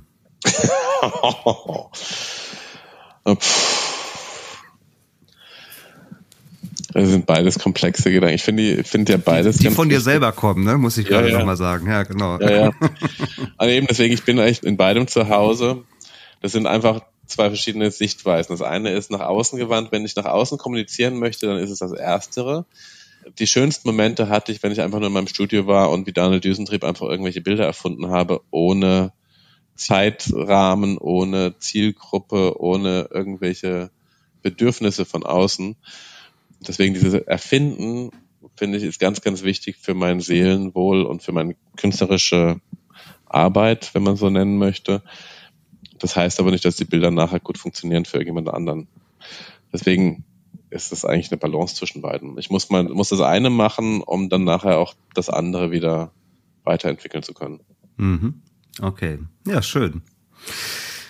Dann machen wir einen Haken an diesem kleinen spielerischen Einschub und kommen jetzt zum Ende des Gesprächs vielleicht nochmal auf ein etwas, äh, wie soll ich sagen, abstrakteres Thema, äh, das ein bisschen jetzt weggeht von deiner konkreten fotografischen Arbeit, aber das, glaube ich, auch ein Herzensanliegen für dich ist. Stichwort visuelle Kompetenz oder Visual Literacy. Unter dem Wort wird es auch gerade wieder sehr heiß diskutierend. Also es geht so ein bisschen um Bildkompetenz. Ne? Wie wichtig ist es eigentlich, gerade auch für junge Menschen, aber grundsätzlich sicherlich für uns alle, so eine Art Schule des Sehens zu entwickeln. Ich möchte mal vielleicht in diesen Themenkomplex einsteigen mit einem Zitat von deinem Kollegen Damian Zimmermann.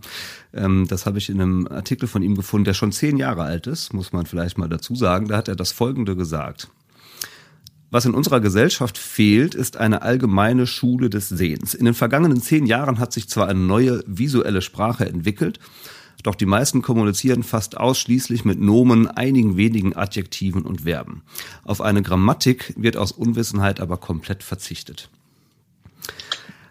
Das habe ich so gelesen und mich dann so gefragt, wo dich doch dieses Thema auch so umtreibt. Findest du das gut umschrieben und hat das heute, zehn Jahre später, im Grunde genommen auch noch genauso Gültigkeit oder würdest du es anders beschreiben? Ich finde, er spricht ja verschiedenste Aspekte an. Ähm, ich würde auch sagen, ja. Ich finde es sehr schön beschrieben, dass wir uns mit Einzelteilen der Sprache auseinandersetzen, aber nie die Verbindungsstücke oder die, die Grammatik besprechen. Und für mich ist die Grammatik ja viel, viel spannender. Und deswegen finde ich gerade interessant, dass er das so sagt. Es führt mir so ein bisschen meine eigene Fotografie vor Augen. Ich möchte, dass Kinder verstehen, warum Sachen fotografiert sind und warum sie so fotografiert sind, wie sie fotografiert wurden oder was an ihnen verändert wurde. Und um nochmal zurückzukommen zu meinem Studium, was kann eigentlich fotografieren, was kann es nicht, wann, wann hat Fotografie einen, einen bestimmten Wert, wann versucht Fotografie zu manipulieren, wann versucht Fotografie etwas äh, zu erzählen.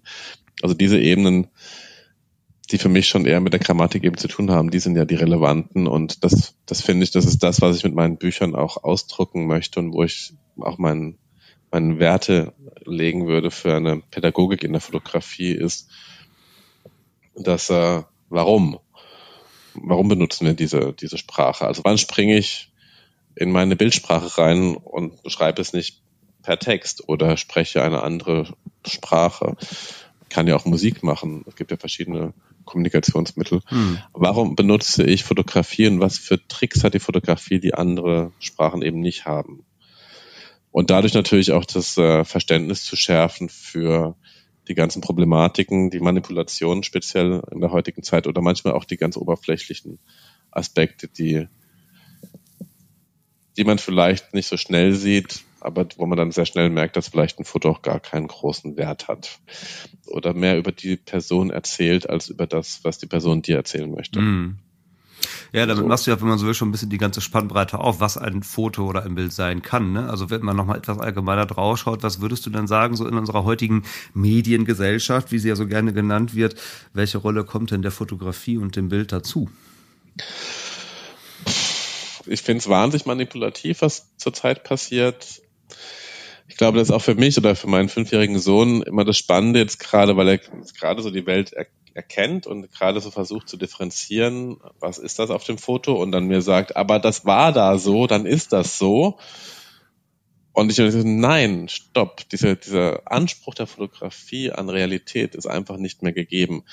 Der war vielleicht auch noch nie gegeben, aber der ist umso umkämpfter gerade und ich denke, das ist so ein, diesen Irrglauben, dass das, was ich sehe, auch so war, den finde ich, muss man sehr klar diskutieren mit den Kindern. Und das, das, äh, das finde ich wahnsinnig spannend, weil die Kinder da natürlich noch gar nicht kritisch genug sind, weil sie sagen, ja, aber es ist doch auf dem Foto und da ist es gelb. Und ich so, naja, guck mal, jetzt mache ich Klick und jetzt ist es rot. Und da gibt es viel Manipulation, die ich da als relevant finde, die diskutiert werden muss. Mhm. Und würdest du dann sagen, das ist eher Aufgabe der Kunst oder ist es eher Aufgabe der Pädagogik, sich dieser Herausforderung zu stellen? Na, ich finde immer, dass die Kunst nicht genug Strahlkraft hat, wie ich vorher schon gesagt habe. Ich habe das Gefühl, dass die Pädagogik das eigentlich machen müsste, genauso wie wir Lesen beigebracht bekommen Mathematik, finde ich, gehört irgendwo auch in den Lehrplan natürlich visuelle Kompetenz. Wie viele andere Kompetenzen natürlich auch mittlerweile, aber hm im Kunst, es könnte sicherlich auch im Kunstunterricht sein. Ich weiß, mein Kunstunterricht war jetzt nicht immer der beste und vielleicht wäre es gar nicht schlecht gewesen, mal ein bisschen ja, visuelle Kompetenzen dort zu erlernen oder zu wissen, warum Fotografie, naja, in meiner Jugend war Fotografie vielleicht auch noch nicht so aktuell für uns ähm, Jugendliche und junge Menschen relevant. Aber ich finde, in der heutigen Zeit müsste das schon auch der Schulunterricht, der Kunstunterricht könnte das, glaube ich, sehr gut machen. Mhm. Da gehört es eigentlich fast hin. Ich frage das natürlich auch nicht ganz uneigennützig, wenn du schon auf deine eigene Jugend zu sprechen kommst, machen wir dahin nochmal gerade wieder den Bogen. Wir schreiben ja als Deutsches Kinder- und Jugendfilmzentrum eben auch den Deutschen Jugendfotopreis aus.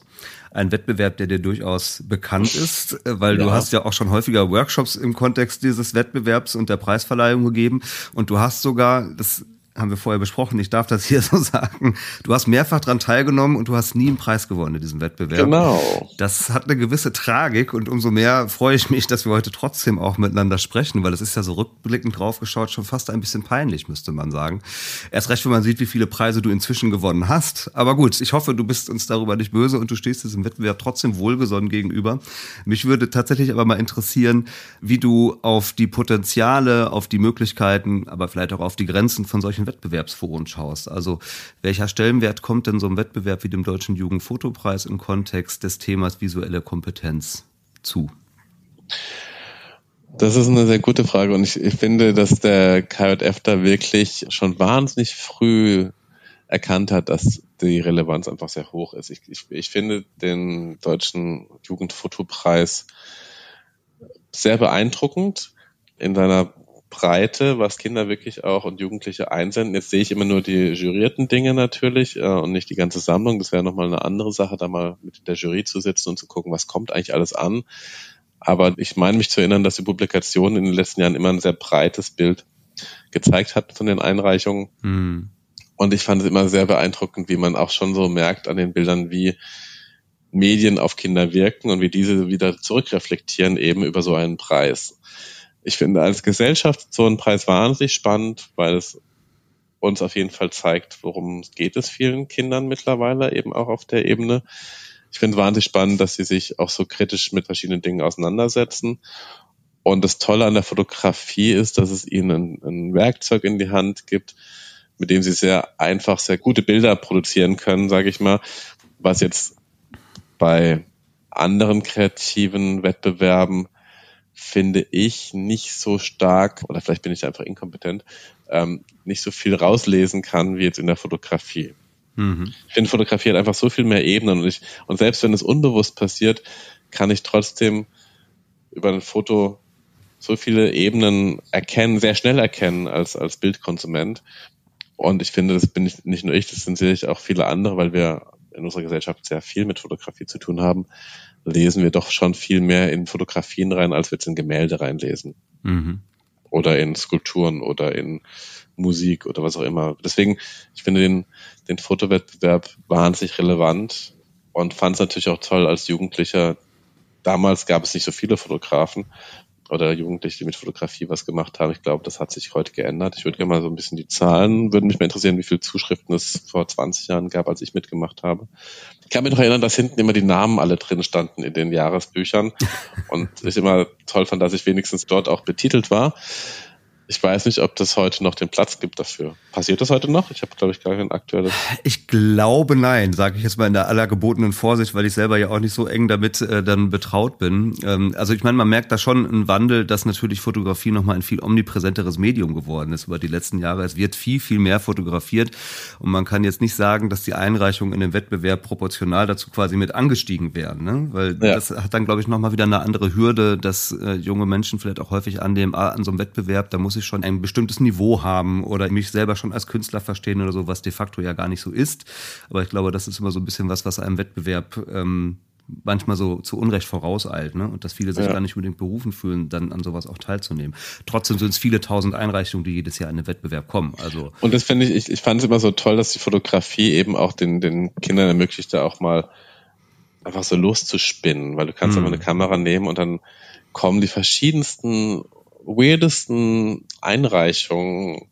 Ich weiß, ich habe mich immer sehr gewundert, was dann nachher ausgewählt wurde. Da war ich nie mit, mit einverstanden, aber das ist ja nochmal eine andere Sache. Ja, das ja. ist ja, da war ich auch nicht im Sujet drin oder habe mich, habe mir irgendwelche äh, Filter überlegt. Aber für mich persönlich gab es, glaube ich, selten ein Gewinnerfoto. Aber es war mir sehr schnell klar, dass es auch sehr schwierig sein wird, sowas zu bewerten.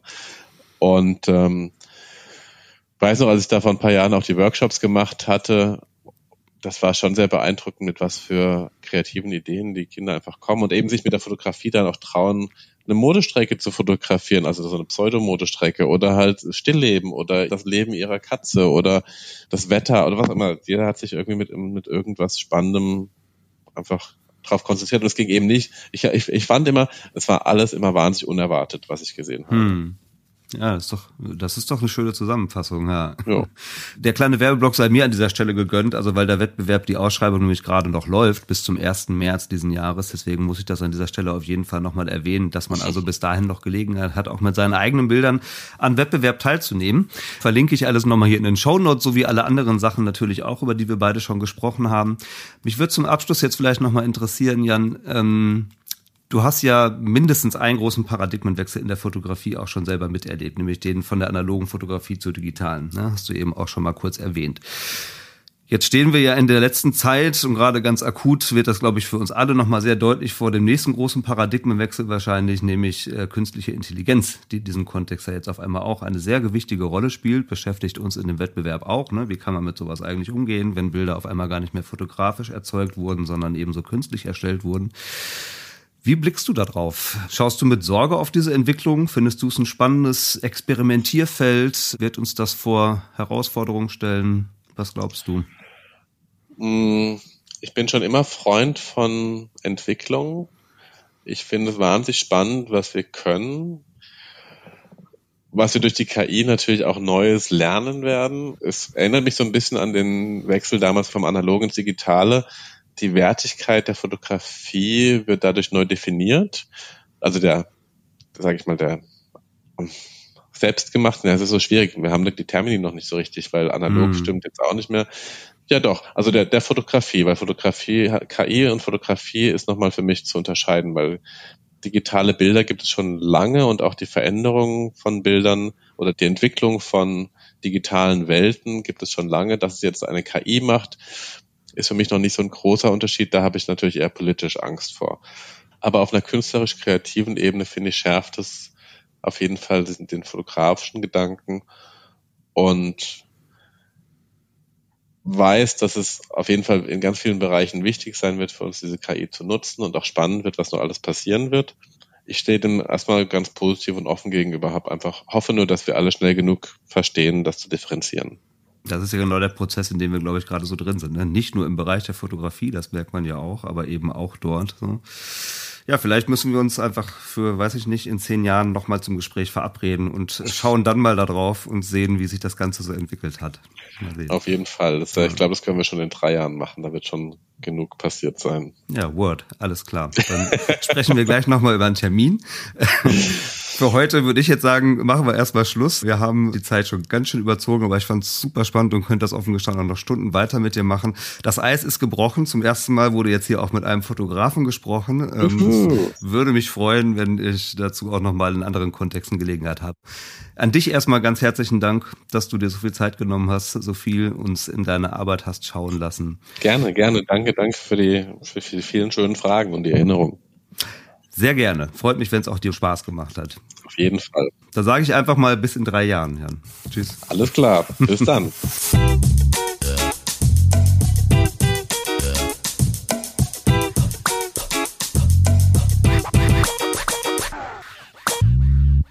Der Podcast Wieso, Weshalb, Warum ist ein Angebot vom Deutschen Kinder- und Jugendfilmzentrum.